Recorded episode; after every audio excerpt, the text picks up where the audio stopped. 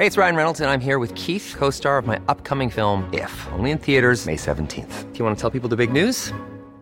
All right, I'll do it. Sign up now and you'll get unlimited for $15 a month in six months of Paramount Plus Essential Plan on us. Mintmobile.com slash switch. Upfront payment of $45 equivalent to $15 per month. Unlimited over 40 gigabytes per month. Face lower speeds. Videos at 480p. Active Mint customers by 531.24 get six months of Paramount Plus Essential Plan. Auto renews after six months. Offer ends May 31st, 2024. Separate Paramount Plus registration required. Terms and conditions apply if rated PG. El dedo en la llaga. Había una vez un mundo en el que nadie creía. Un país de historias inexplicables. Una nación con personajes asombrosos. Santo Tomás tenía razón. Hay que ver para creer. El México increíble. Las verdades que duelen. La voz de los que callan. El dedo en la llaga. Infórmate, diviértete, enójate y vuelve a empezar.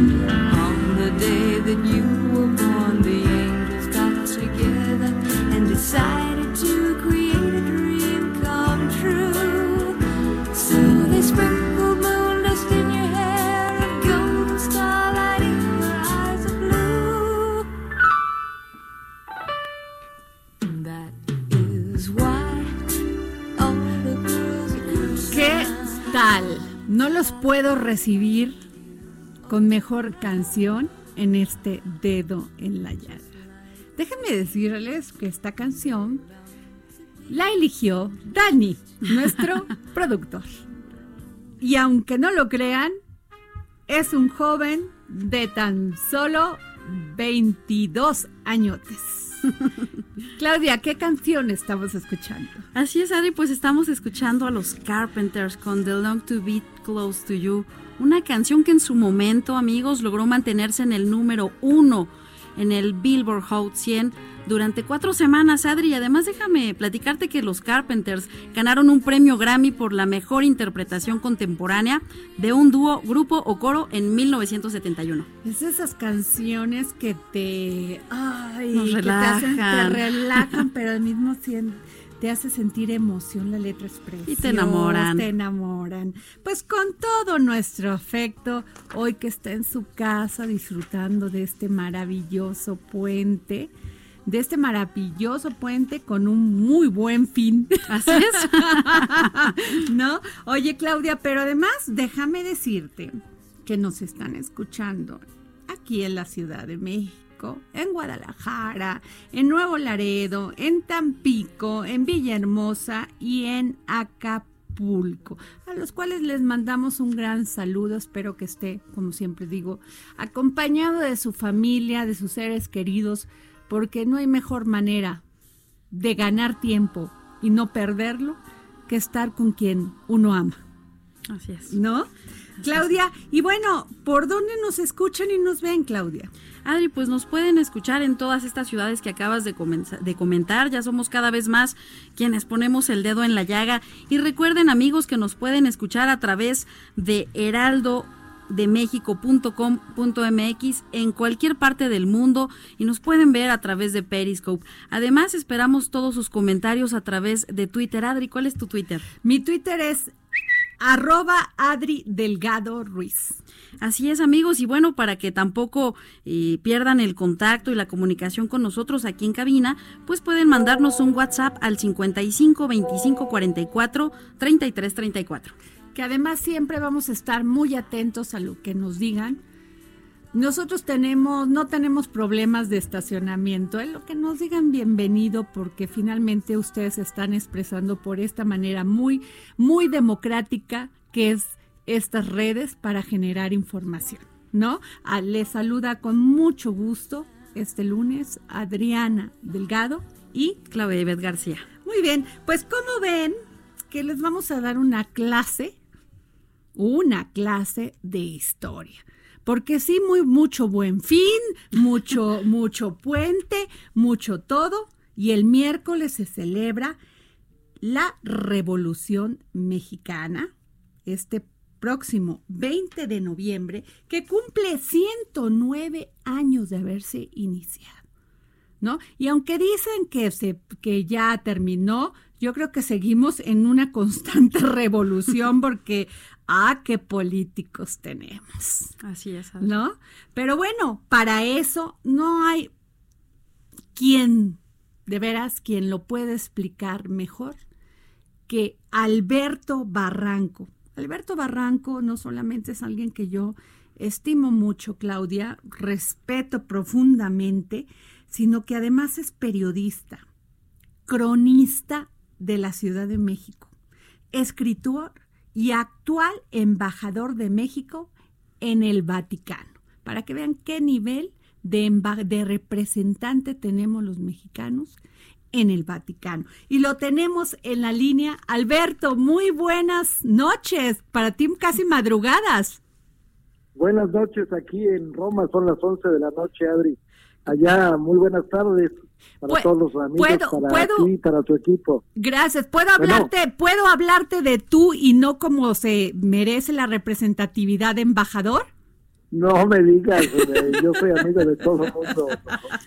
Queri- digas, querido Alberto, pues ¿quién más que tú para que nuestros amigos que creen que nomás es rascarse la panza el día de hoy y andar de shopping, escuchen lo que es una verdadera clase de historia y por qué hoy, 20 de noviembre, se celebra un, tenemos un día de asueto los mexicanos.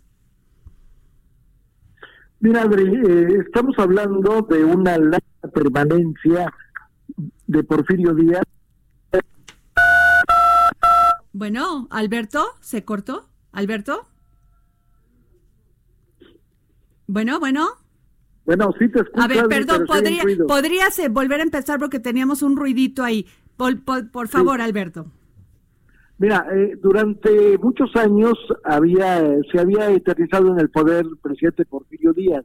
Ujú, En realidad él entra, él entra en, en 1876 Ajá. cuando sale el sucesor de, de Benito Juárez, que es eh, eh, Sebastián Lerdo de Tejada, y se inicia un periodo de cuatro años. Después le deja el poder a su compadre Manuel González durante cuatro años y regresa Porfirio Díaz y se queda en el poder. Durante todo ese tiempo, pues sí, recibimos muy buen capital extranjero, llegaron franceses, llegaron italianos, llegaron eh, estadounidenses y se crearon los grandes ferrocarriles, se ferrocarril y demás, pero lamentablemente, bueno, se descuidó dos cosas. Uno, la propiedad. La propiedad estaba en manos de unos cuantos. No, del puedo 1, decir que sí, del 1% nada más, Alberto. el 1% de la población tenía millones. Había un señor de apellido Terrazas, el general Terrazas, que tenía un terreno que era mucho más amplio en Chihuahua, que pudieran ser tres países europeos. Ay, no Y entonces todo eso daba lugar a una situación donde los campesinos no tenían tierra que trabajar, no tenían forma más que de adherirse a las grandes haciendas, y las grandes haciendas no solamente les pagaban un salario de miseria, sino los explotaban a través de las famosas tiendas de raya, donde la gente compraba, eh, se lo vendían al precio que querían y se quedaba atado porque nunca alcanzaba a pagar lo que estaba debiendo. Eh, además había una situación en cuanto a los obreros de que no existía el salario mínimo, no había jornada mínima de trabajo, en realidad las jornadas eran de 12 horas. El salario oscilaba entre 25 centavos y 75 centavos el día. Entonces, bueno, pues evidentemente era una situación muy difícil. Y surge entonces Francisco y Madero, un hombre acaudalado, que en alguna forma siente pues la inclinación hacia los pobres y decide establecer, en primer lugar, Porfirio Díaz había dado una entrevista, un, una publicación que se llama Pearson Magazine, que Ok. encabeza un señor James Krellman. En esa entrevista, Porfirio Díaz dice que ya está cansado y que es el momento de abrir el país a la democracia. En ese marco vienen un conjunto de partidos políticos que se empiezan a crear y en ese marco también nace la idea de Francisco Ibadero de lanzarse a- como candidato a la, a, la, a la presidencia de la República. Porfirio Díaz lo encarcela en San Luis Potosí, él huye y se va a los Estados Unidos y desde ahí lanza justamente el plan de San Luis, que es eh, la intención de que el 20 de noviembre eh, se lance una proclama en donde pues varias entidades federativas se declaren en rebelión contra el gobierno de Porfirio Díaz y ahí es donde se inicia la chispa de lo que sería una larga, larga, larga, larga jornada que en realidad no sabemos cuándo terminó realmente la revolución. Unos dicen, por ejemplo, que la revolución se hace efectiva ya en su conjunto cuando el presidente Lázaro Cárdenas empieza a repartir la tierra. Él se va seis meses a la laguna a repartir la tierra. Otros dicen que no, que, la, que Lázaro Cárdenas. Otros dicen que no, que la, la revolución termina en el momento en que entra Álvaro Obregón en 1920 a la presidencia, después de que fue asesinado Venustiano Carranza y fue asesinado Emiliano Zapata. Como quiera que sea, lo cierto es que, como tú decías acertadamente, la revolución todavía no acaba de consolidarse en nuestro país. Sí, Alberto, y, y eh, además como que había muchos factores, el desempleo, como bien lo dices, la reducción de los salarios, el tema también que había una crisis económica en 1907, ¿no? La sequía que hubo también en 1908 y 1909, que redujo la cosecha del maíz la cual pues se eh, impactó mucho en la población en aquellos tiempos, se puso y lo, pues, las minorías eh, fueron las más vulnerables en, este tema. Y también la explotación del petróleo mexicano por las compañías extranjeras como Standard Oil. ¿Qué, ¿Qué nos puedes decir de esto? Y además de que, bueno, les quitaron todas sus tierras a los campesinos. Sí, decíamos, había eh, una serie de latifundios interminables los indígenas, la gente, la, los nativos prácticamente, la gente pobre pues prácticamente no tenía ninguna opción, ninguna esperanza. En ese marco, bueno, pues hay, digamos que el paso estaba seco, cualquier chispa lo iba a encender y nacen caudillos importantes como Francisco Villa, como Emiliano Zapata y muchos otros en diferentes eh, lugares de la República, hasta que finalmente, bueno, pues se consolida el, el poder, se llega eh, Francisco y Madero a la Ciudad de, la, de, México, se hace un gran recibimiento, después se convoca elecciones, se las gana, y sin embargo vendría el golpe trágico de 1913, lo que conocemos como la decena trágica. Ajá. Es decir, que en ese momento viene un cambio radical, entra un militar, un militar pues que había traicionado a Francisco Madero, eh, y que en su momento crea una gran represión, con lo cual se vuelve a encender la, la, llama de la revolución. Y ahí es donde se consolidan caudillos como Villa, como el propio Emiliano Zapata. Pero yo diría, para poner las cosas en, su justa dimensión, Porfirio Díaz fue un presidente que sí hizo muchas obras, que sí le dio progreso al país, pero lamentablemente se olvidó de la gente necesitada y ellos fueron los que, a final de cuentas, hicieron la revolución. Eh, se ha dado justicia a través de este proceso largo. Yo diría que todavía está inconclusa la revolución. Oye, y luego todo lo que pasó durante el sexenio de Carlos Salinas de Gortari con el con la reforma al artículo 27. Este, sí, efectivamente. A ver, cuéntanos de eso, por favor. Mira, eh, eh, uno de los grandes propósitos de la revolución era que la tierra regresara a, a los que realmente la trabajan. Uh -huh. Entonces, para, para integrar un escenario que fuera justo, el gobierno crea lo que se llaman los eh, la propiedad comunal, donde la gente, el grupo de campesinos se organizan, tienen la posibilidad de trabajar la tierra en conjunto, tienen pequeñas parcelas claro. y esa tierra en su momento les permite pues empezar a, cosechar, empezar a tener más recursos ellos mismos, pero la ley decía que no la podían vender. Es decir, que esto, a final de cuentas, no era un negocio de un uno, porque al rato, pues ese eh, metería una situación de discordia vendiendo un pedazo del ejido y los otros se quedarían en, forma comunal. Entonces, eh, Carlos Salinas de Gortari modifica la constitución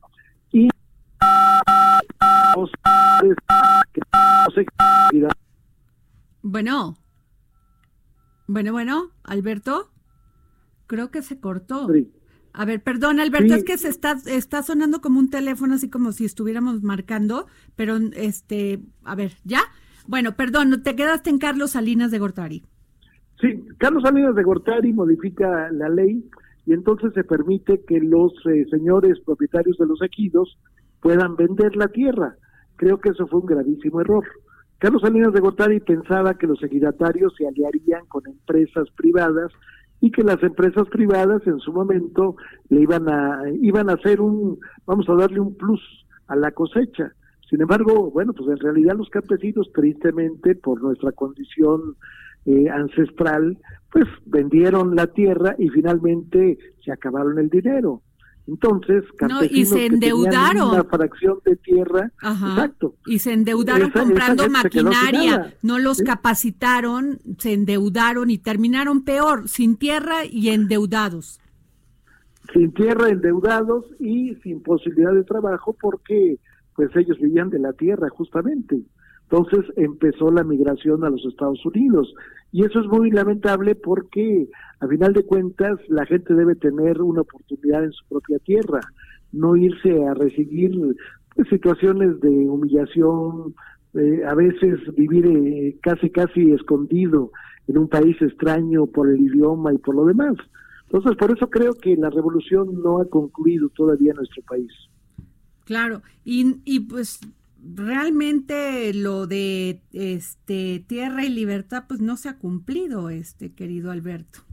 Lo No, no se ha cumplido. Lamentablemente sí se repartió la tierra en su momento, pero después la tierra regresó a ser propiedad privada, ya no a propiedad comunal como eran los ejidos. Y ahí nacieron los pequeños propietarios, ¿no?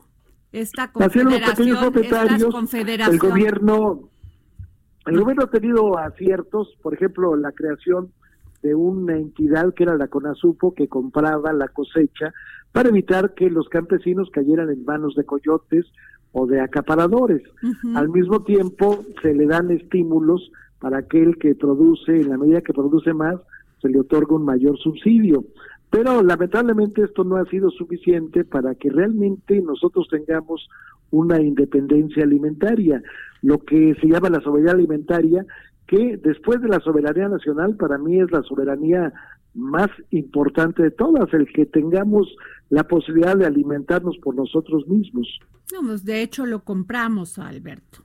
O sea, el maíz, o sea, todos estos sueños de Emiliano Zapata, pues quedaron al aire, ¿no? Exactamente, Adri. Pues bueno, Alberto, muchísimas gracias para aquellos amigos que pensaban que el, el este día de asueto era nada más para arrancarse, rascarse la panza, pues no. Nos acabas de dar una, una muy buena clase de historia, querido Alberto, señor embajador, gracias por contestarnos la llamada.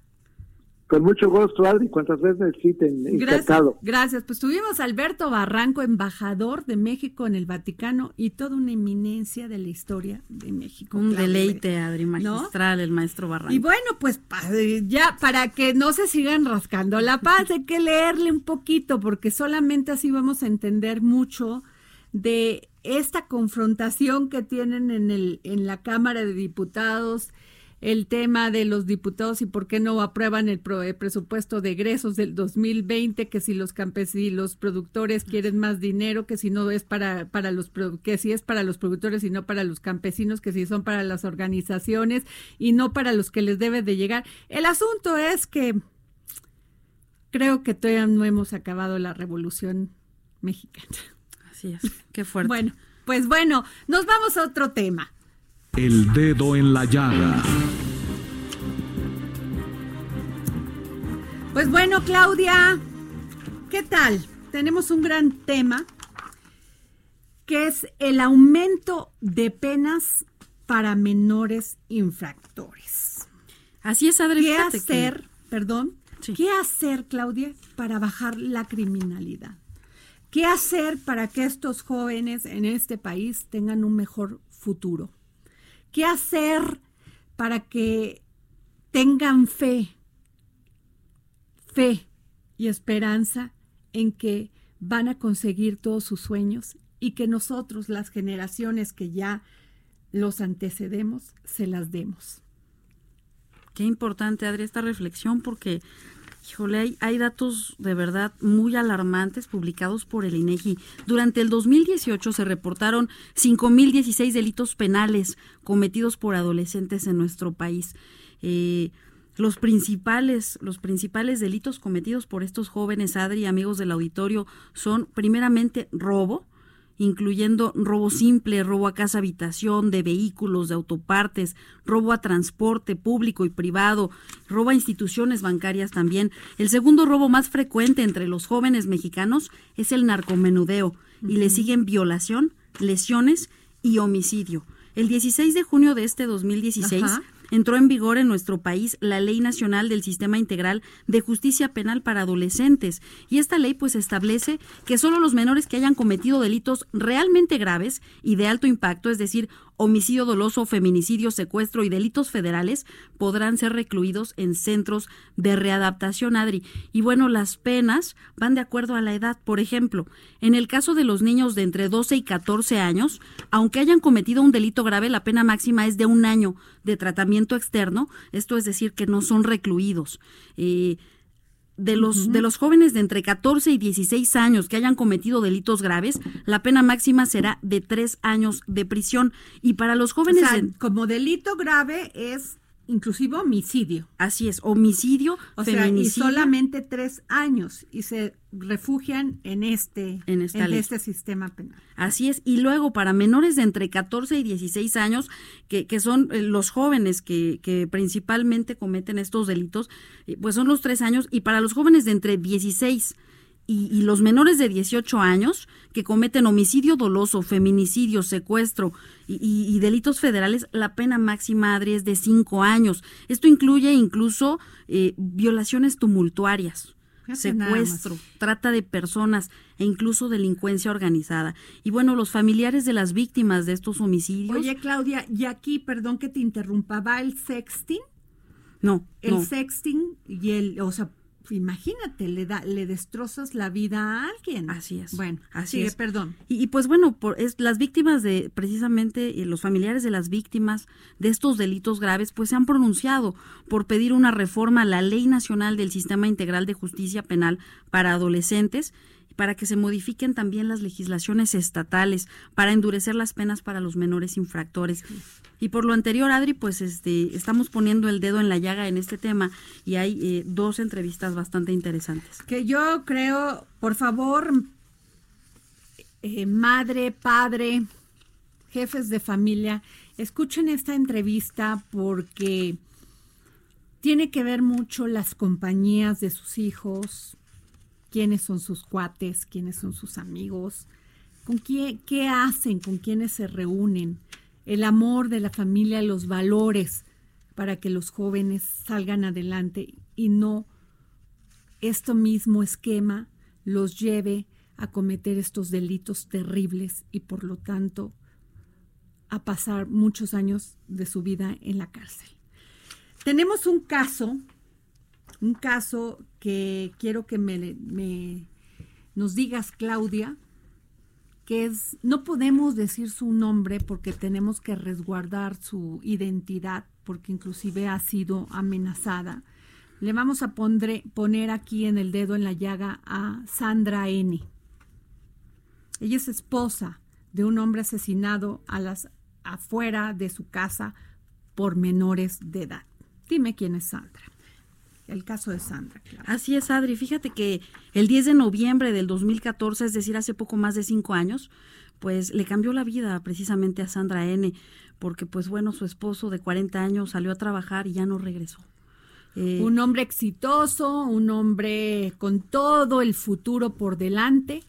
Así es, pues él era, era trabajador precisamente, eh, pues se dedicaba a traer inversiones a México, tenía un patrimonio, se iba a casar con Sandra N., con quien tenía pues planes incluso de, de tener un bebé, de formar una familia, y sin embargo, bueno, pues salió a su casa, eh, sal- salió a trabajar antes de regresar a casa en la noche, pues fue por leche a la esquina. Como a una tienda de estas que muchos recurrimos en la noche. Así es, y lamentablemente pues fue abordado por dos jóvenes, un joven de 19 años, una menor de, de 14 años. Y bueno, pues lo apuñalaron en el pecho, el abdomen y en el cuello. Pues para eso tenemos precisamente a esta joven en la línea. Pero además, este, independientemente que le pasemos la, la voz a Sandra, que no, como les repito, no podemos decir su identidad porque ha sido a- este, amenazada, perdió a su pareja y tan solo les dieron a quienes cometieron este homicidio al, agresor pues dos años y tres meses de reclusión en una comunidad para menores y a la joven que lo ayudó Sí. para que lo apuñalaran pues ya se encuentra nuevamente en las calles. Sandra, muy buenas tardes. Hola, buenas tardes. Sandra, eh, platícanos, platícanos qué pasó. Pues, eh, como lo comentaron ya un poco, eh, mi esposo, eh, bueno, era mi pareja, eh, llevábamos aproximadamente seis años juntos. Venía del trabajo y pasó a una de estas tiendas a comprar leche. Y cuando él venía ya de camino hacia la que era nuestra casa, nuestro departamento, lo interceptan eh, un adulto y una menor. Esto según un testigo que, que declaró, eh, eh, la chica, la, la menor lo toma por el cuello, en lo que el adulto eh, lo apuñala. Mi esposo corre hacia donde vivíamos, el departamento, y falleció en la calle. Ya eh, llegó una ambulancia después y, y él falleció. Ya cuando llegó la ambulancia ya había fallecido. Fue una situación bien complicada porque para detener a la chica, a la menor, se tardaron dos años para poderla detener, que salió una orden de aprehensión, todo un proceso y poderla detener. ¿Por qué, por qué para poderla detener, Sandra? Porque, ¿Qué te explicaron? ¿Qué te dijeron? Pues es un proceso diferente un poco a lo que sería de un adulto, porque tienen que juntar todas las pruebas por los derechos que tienen los menores infractores, porque no son delincuentes, los catalogan como menores infractores, como si fuera una multa de tránsito, ni siquiera. A ese El nivel. adulto, Una multa cívica, vaya. sí, así, es una falta administrativa, eh, siendo menor de edad. El adulto que cometió el homicidio... Sandra, te eh, quiero pedir un favor. Tú dime. sabes cómo es la guillotina de la radio. Déjame que vayamos a unos a un a un corte y regresamos Sí. contigo. Por favor. Gracias.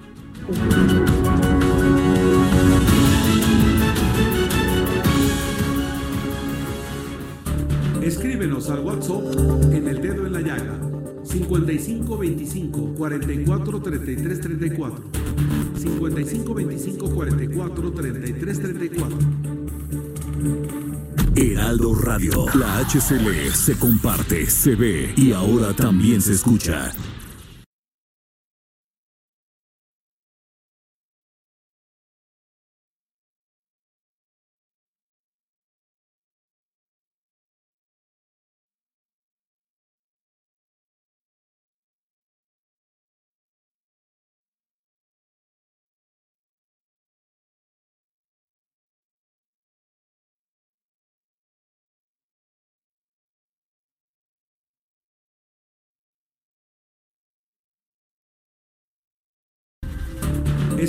Al WhatsApp en el dedo en la llaga 55 25 44 33 34 55 25 44 33 34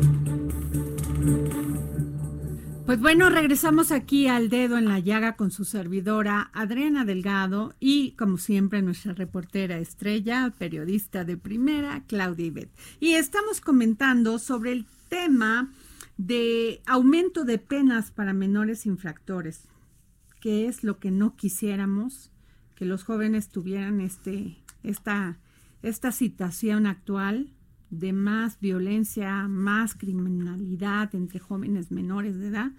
Y el caso, pues es este caso que Sandra, la vamos a llamar Sandra N, porque no podemos decir su nombre, porque además está en peligro, ha sido amenazada varias veces, porque pues, denunció, denunció a un adulto de 19 años y a una joven de tan solo 14 años que asesinaron con, con alevosía, ventaja a su pareja con la que se iba a casar y con quien ya tenía una vida. Sandra, estás en, el, en la línea. Sí. Eh, Nos quedamos. Ah, sí, por favor, Sandra.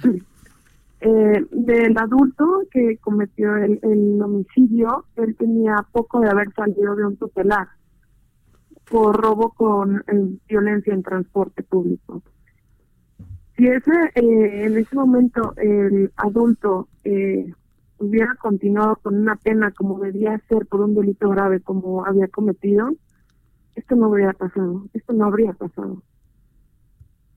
Okay. Entonces, eh, he buscado la manera en que, en que yo sé que para mi caso ya no es eh, aplicable, pero la manera en que las penas de los menores que cometan delitos graves sean juzgados como adultos. Claro, bueno, en este caso fue una persona de 19 años, Sandra, y en el otro fue una una niña de 14, de 14. años. Qué barbaridad. Te dijeron estaba drogada. ¿Cuál fue? ¿Qué es lo que te han dicho las Hasta donde sé, sí consumía drogas y al parecer sí. Ellos eh, se dedicaban a esto, a robar. Fíjate nada más. Ay, Sandra, pues lamentamos mucho y la agradecemos mucho que nos des este testimonio porque en un momento más vamos a hablar con Eduardo Santillán, quien es diputado por Morena, presidente de la Comisión de Procuración y Administración de Justicia en el Congreso de la Ciudad de México, para que nos expliquen qué va a pasar con esto.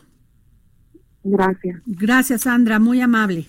Gracias a ustedes. Y bueno, tenemos otro caso, Claudia Así es, Adri, pues tenemos también el caso eh, de la señora Dulce Moreno.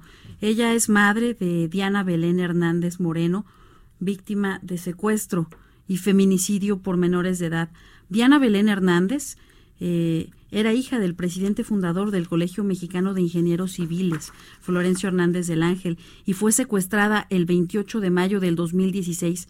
Posteriormente fue asesinada por dos jóvenes de 17 años, uno de ellos estudiaba en la misma escuela que, que Belén y pues bueno, eh, otro de los adolescentes eh, era al parecer un pseudo estudiante infiltrado que buscaba víctimas en esta preparatoria, José Carlos Rincón Aguilar.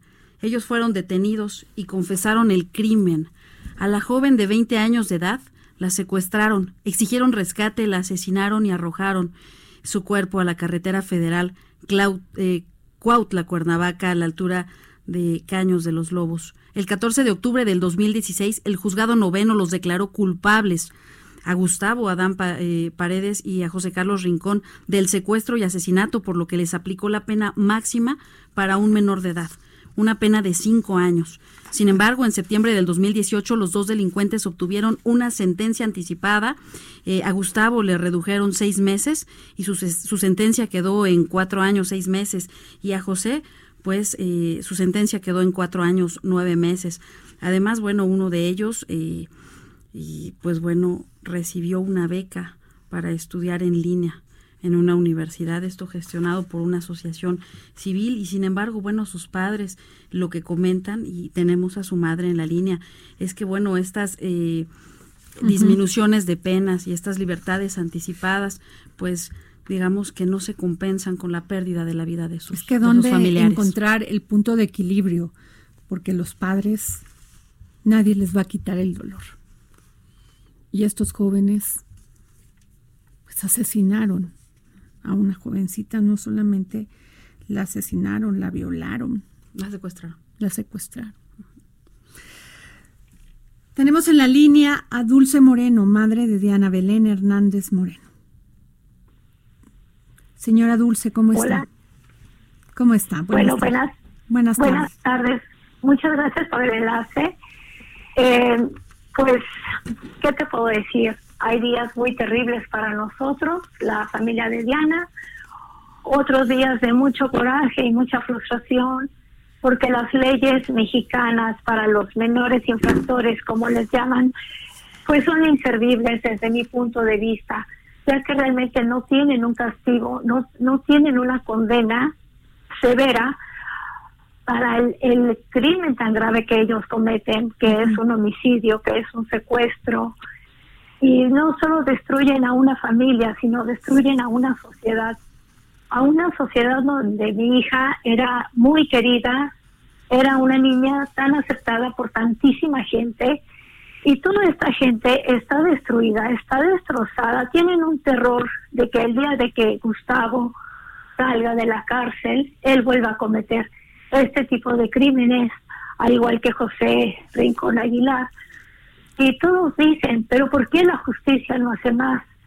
Pues es lo que yo he ido a la Cámara de Diputados a exigir en varias ocasiones, pero al parecer pues tampoco les importan a los diputados más que las situaciones para sus conveniencias, no para realmente proteger a un país, a una nación, sobre todo proteger a la gente de este tipo de crímenes que siempre realmente son impunes.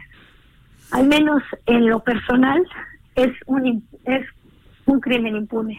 Ellos dicen, los diputados dicen en sus propuestas, doña Dulce, que ellos van a procurar que haya reinserción social de estos adolescentes en forma especializada y pro- profesionalizada, que van a atender cada caso y considerando la conformación de un comité técnico especializado en adolescentes. ¿Qué piensa usted? pues que ya se tardaron si realmente lo van a hacer. Ahora, Gustavo, eh, sus estudios psiquiátricos arrojan, arrojan determinadamente es la palabra, que es un niño problema, que es un peligro para la sociedad, es un peligro para la comunidad donde está y es un peligro para su propia familia. Así lo arrojaron sus estudios psiquiátricos. Esto lo sé porque él pidió salir anticipadamente en marzo del 2018, situación que le fue negada y le fue negada por este tipo de estudios que yo ahora estoy mencionando. ¿Ustedes creen realmente que un chamaco de esta edad metido en, en, en la comunidad de internamiento se va a componer en dos años, en tres años, y va a salir tan libre, tan fresco, como si no hubiera hecho nada? Realmente la gente corre peligro con este tipo en la calle. Eh, para mi propuesta sería mejor que cuando él termine en la cárcel se vaya a un hospital psiquiátrico. Él tiene que estar internado bajo vigilancia, Claro. eh, con mucho medicamento para que esté controlado. Su cabeza lo domina y será muy estudioso y tendrá la mejor beca y terminará con el mejor promedio, pero su cabeza está muy dañada. Él no se tentó el corazón para destruir a una niña, no se tentó el, corazón para destruir a su familia ni a mi familia. ¿Qué nos espera a nosotros con este tipo de gente afuera? Esa es la pregunta que yo siempre eh, me he tratado de responder y no encuentro una respuesta hasta el día de hoy. Muchas, es que qué decirle, doña Dulce, o sea, realmente, ¿qué podemos decirle cuando se pierde un hijo, una hija, en el caso de, de Diana? Muchísimas gracias por haber- habernos dado aquí para el dedo en la llaga su testimonio. Vamos a hablar en un momento más con el diputado Eduardo Santillán para que nos comente sobre cómo avanza este tema de, de las penas para menores de edad. Sí, ojalá y de verdad hicieran algo, eh, si le puede comentar de mi parte, Lo- que realmente mismo. hagan penas duras y severas para este tipo de crímenes para los menores, porque aparte los premian con becas, les reducen condenas, entonces no hay realmente una justicia, que es lo que realmente busca la gente. No solamente es el caso de Diana, mi hija, así como mi hija, hay millones y millones y millones de casos que siempre están impunes que no se agarra al delincuente, que el delincuente huyó, que etcétera, etcétera, y realmente no hay una justicia para todas las personas que pasamos por este tipo de situaciones. Lo entiendo. doña. Ojalá, ojalá el diputado se pusiera un poquito en el lugar, se sensibilizara la Cámara de Diputados y se pusieran un segundo en nuestro lugar, en las pérdidas de este tipo de manera, de este tipo de formas. Y también que no les den ningún tipo de premio ni beneficio a, a los crímenes. Claro. Porque es, es injusto. Ya lo creo, doña Dulce. Eh, muchísimas gracias, dona- doña Dulce Moreno, madre de Diana Belén Hernández Moreno, víctima de secuestro y feminicidio por parte de me- por menores de edad. Gracias, doña Dulce, por habernos dado su, Sí. su testimonio aquí para el dedo en la llaga. Muchísimas gracias y que pasen todos una muy bonita tarde. Muchas gracias, doña Dulce. Pues, ¿qué decir, Claudia? Tenemos al diputado Santillán en la línea. Diputado, Hola, muy buenas tardes. ¿Cómo qué está, diputado? Pues ya nos tenía muy abandonados aquí en el dedo en la llaga, pero como siempre, agradeciendo que nos reciba usted la llamada para para para comentar sobre estos casos terribles, diputado. No sé si tuvo la oportunidad de escuchar a doña Dulce Moreno, mamá de Diana Belén, y a Sandra N., esposa de, de, de este hombre que fue asesinado afuera de su casa por menores de edad. Así es, sí, es uno de los eh, eh, de los hechos más tristes y lamentables que se presentan Y bueno, pues, en el país. Y bueno, ninguna coincide, ninguna está de acuerdo, diputado, con que se procure nada más la reinserción social de los adolescentes en forma especializada y profesionalizada. Y, o sea, dicen, ok, pero ¿cómo es posible que les den en el caso de Dulce hasta becas para que sigan estudiando? Les van a bajar la pena. O sea, y el tema de fondo, diputado Santillán, aparte de, de, de si se deben de subir las penas para que no para que no salgan tan de inmediato, sino que realmente eh, tengan una, una reinserción, pero realmente efectiva, es la prevención. ¿Qué se va Así a es. hacer? ¿Qué se va a legislar para prevenir, para no permitir que esto suceda, que estos casos sigan sucediendo, diputado? Pues mira, evidentemente que el tema de justicia para adolescentes es el que refleja, sin lugar a dudas, eh, la mayor crisis del sistema judicial en nuestro país. ¿Por qué razón? Porque efectivamente fue a menores de Bueno, perdón, diputado, no se nos mueva de donde está porque si no se oye interferencia.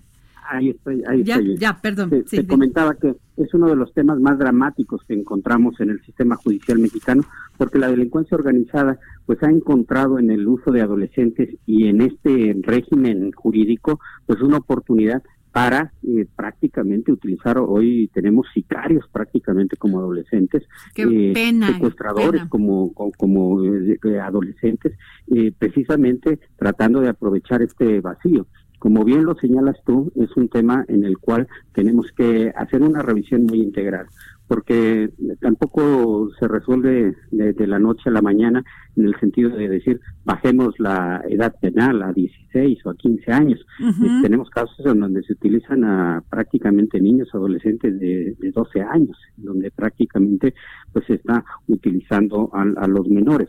Eh, hay toda una serie de, de convenciones y de tratados internacionales que son también pues una referencia muy importante en el tema de edad de, de- de edad penal, en donde evi- evidentemente es, es, es muy complejo poder disminuir la edad penal. Me parece que lo que tenemos que hacer es establecer sí procedimientos, sí tratamientos que impliquen, por un lado, una mayor eh, eh, presencia o de los adolescentes en el tratamiento eh, estando eh, eh, en un centro de tratamiento. Es decir, ese es uno de los puntos que tenemos que revisar de, de manera más puntual, que efectivamente el proceso de tratamiento del adolescente se ajuste de manera muy importante, sobre todo a los tratamientos de carácter psicológico y el, el tema de la reinserción social. y que también tengamos que hacer una revisión muy importante para agravar de manera fundamental los delitos cuando las personas que se encargan de la planeación del delito utilizan a menores de edad, a adolescentes o a niños. O sea, ¿ustedes están de acuerdo con esta propuesta que hizo la diputada Sandra Esther Vaca, eh, integrante del grupo parlamentario del PRI, que se baje la edad a 16 años? No habría condiciones para disminuir la edad penal por las convenciones y los tratados internacionales que México ha celebrado y que son norma vigente. Pero, pero diputado, si a esa edad ya cometes feminicidio, homicidios, robos a mano armada, eh, con homicidio, ¿qué se puede hacer? ¿A dónde vas a mandar a esos jóvenes que no solamente necesitan esa, esa, ese tratamiento, sino además, este, pues, ¿qué le puedo decir? ¿Qué van a hacer? Porque las cifras, las cifras suben todos los días, diputado Santillán. Sí, tendría que hacerse una revisión muy puntual para que el tratamiento, se, eh, eh, que no la pena de prisión, no existe la pena de prisión en materia de, justicia para adolescentes, sino que los tratamientos se lleven a cabo sí en establecimientos en donde la, el adolescente tenga que eh, llevar a cabo ahí la propia el, propio tratamiento. Entonces sí implica evidentemente un proceso muy amplio de revisión que y también algo muy importante que tiene que ver con las disposiciones de carácter federal. Esto implica una reforma a la Constitución General de la República y que eh, tiene que ver con los tratados en los que México de los que México forma parte. Hoy en términos constitucionales y de los tratados y convenciones en los que México eh, tiene suscritos, no es factible una reforma de esa naturaleza eh, y tiene que buscarse, por lo tanto, otras alternativas para que pueda darse este proceso de reinserción de adolescentes. Fíjese, en Alemania existen tratamientos diferenciados para la determinación de la edad penal o imputabilidad de un menor, mismos que atienden no solo con criterios biológicos de desarrollo físico y mental, sino también atienden a la capacidad de, la, de culpabilidad del menor para conocer y entender las consecuencias del delito determinado. Como nos dice doña Dulce Moreno, madre de Diana Belén, que hasta beca le dieron a uno de los de los de los ah. jóvenes que mataron a su hija. ¿Qué les dice usted a esos padres? Pues me parece que ahí seguramente debe de existir algunos vicios en el, en el procedimiento. Sí vale la pena hacer una revisión muy puntual para que el juez de adolescentes tiene toda la posibilidad para establecer procesos de reinserción, procesos de tratamiento que tienen que llevarse a cabo en los propios procesos, de, en los propios centros de, tratamiento y que de igual manera en el momento lo que tenemos que determinar es cuál es el tratamiento que se le debe de dar a una persona en esas condiciones cuando cumple la mayoría de edad, ¿sí? Es decir, más que tratar de disminuir la edad penal, tenemos que determinar a partir de la mayoría de edad cuál es el tratamiento eh, en el cual debe de seguirse. De tal manera que podamos establecer eh, mecanismos eficientes de seguimiento de tratamiento que nos permitan eh, establecer que, un, que un joven pueda tener un proceso de reinserción. Me parece que tenemos que ser muy cuidadosos, por un lado, para que le cerremos la puerta a la delincuencia y que evitemos que estén utilizando a menores de edad en la comisión de delitos. Eh, y de igual manera, algo fundamental es eh, el hecho de, generar condiciones de reinserción hacia los jóvenes. Pero, diputado, estos programas no han funcionado. O sea, lejos de bajar la delincuencia en México, ayer mismo escuchaba, estaba leyendo de un caso sobre jóvenes que, que, que, este, que asesinaron, otros que con, con arma, ya con pistolas van y, y roban en casas, este no ha funcionado la, el programa de reintegración social y, sa- y salud psicoemocional, o sea, como este caso de este joven mm, que fue quien asesinó a, a Diana. En este, como en muchos otros casos, el tema fundamental es impunidad. Eh, no es solamente con la disminución de edades penales, porque podríamos decir, la bajamos a 16 y vamos a tener el problema con los de 14 o con los de 12. Pero los Hoy centros de readaptación tampoco funcionan, salen peor, diputado. Exacto. ¿Qué es lo que tenemos, O sea, qué es ¿a lo que qui- tenemos qué que generar? ¿A quién tendrían que sentarse, tomarse un cafecito, hacer, hacer realmente rehacer la estrategia? El tema fundamental es efectivamente el de la estrategia. En el caso de la Ciudad de México, lo que te puedo decir, el tema de justicia para adolescentes es uno de los temas que se están tratando con mayor cuidado en el proceso de fiscalía que entrará en vigor en enero del próximo año. Eh, vamos a hacer un replanteamiento muy importante para que la justicia para adolescentes sea eficiente y la parte fundamental Bueno, bueno, bueno, ya se nos, Ya se movió otra vez el diputado. El diputado Santillán. Fíjate, Adri, te quería comentar, hay, hay dos notas ver, vigentes si podemos localizar al diputado Santillán. eh, que, que están justamente aquí en el Heraldo de México. Eh, el día de hoy se Sí, publicó... esa fue la nota que leí aquí en sí. nuestro en nuestro periódico El Heraldo de México. Niños asesinan a balazos a un hombre en taquería en Benito Juárez. Dos menores de 13 y 16 años han sido detenidos tras ser identificados como los presuntos asesinos de otro joven en la colonia del Valle, en el centro. Y pues bueno, esa es una y otra que también fue muy sonada, Adri. Eh, asaltante que disparó contra empleado de Plaza Universidad. Tiene 15 Qué años. barbaridad. Lo- O sea, si esto no lo ven como un tema de política público, pública inmediato, vamos a tener más casos así, Claudia. Así es. O sea, un, un joven de 14 años que no le importe matar a su prójimo y que además, no solamente eso, no los quiero justificar, que tenga ausencia de todos los, todos los factores que le debe generar el Estado. Ese joven debería estar estudiando, tener, pensar en un futuro, haciendo deporte. haciendo deporte. Están los jóvenes de este país, lejos de hacer todo eso que acabamos de comentar, están asesinando personas allá afuera. ¿Qué hacer? ¿Qué hacer? ¿Qué nos ha fallado como país? Ya el tema de la delincuencia ya es un pendiente del Estado que no lo ha podido resolver. Pero este, Claudia, este es más grave. Y lo único que dicen los diputados es que se propone reforzar dichas iniciativas para evitar que jóvenes reincidan en conductas delictivas. El planteamiento es proporcionar programas de reintegración social y salud psicoemocional a quienes hayan sido sancionados, sancionados por algún delito a través del deporte, la educación y la cultura. Y el problema, es que tienen las dos partes. Por un lado están las familias realmente afectadas, están, están las madres, los padres, están eh, las viudas, por supuesto, como tuvimos el caso No, de bueno, Sandra está la otra parte de los afectados Las que quieren justicia. Así es. O sea, que quieren justicia y que dicen, oye, no es posible que maten a mi hija, que maten a mi pareja y que estos chicos salgan en dos años o tres años y no pasó nada. Y cuando tú eh, eh, revisas este sistema, pues no ha funcionado la readaptación. Y, y las, o sea, las no funcionan los programas de reintegración so- social.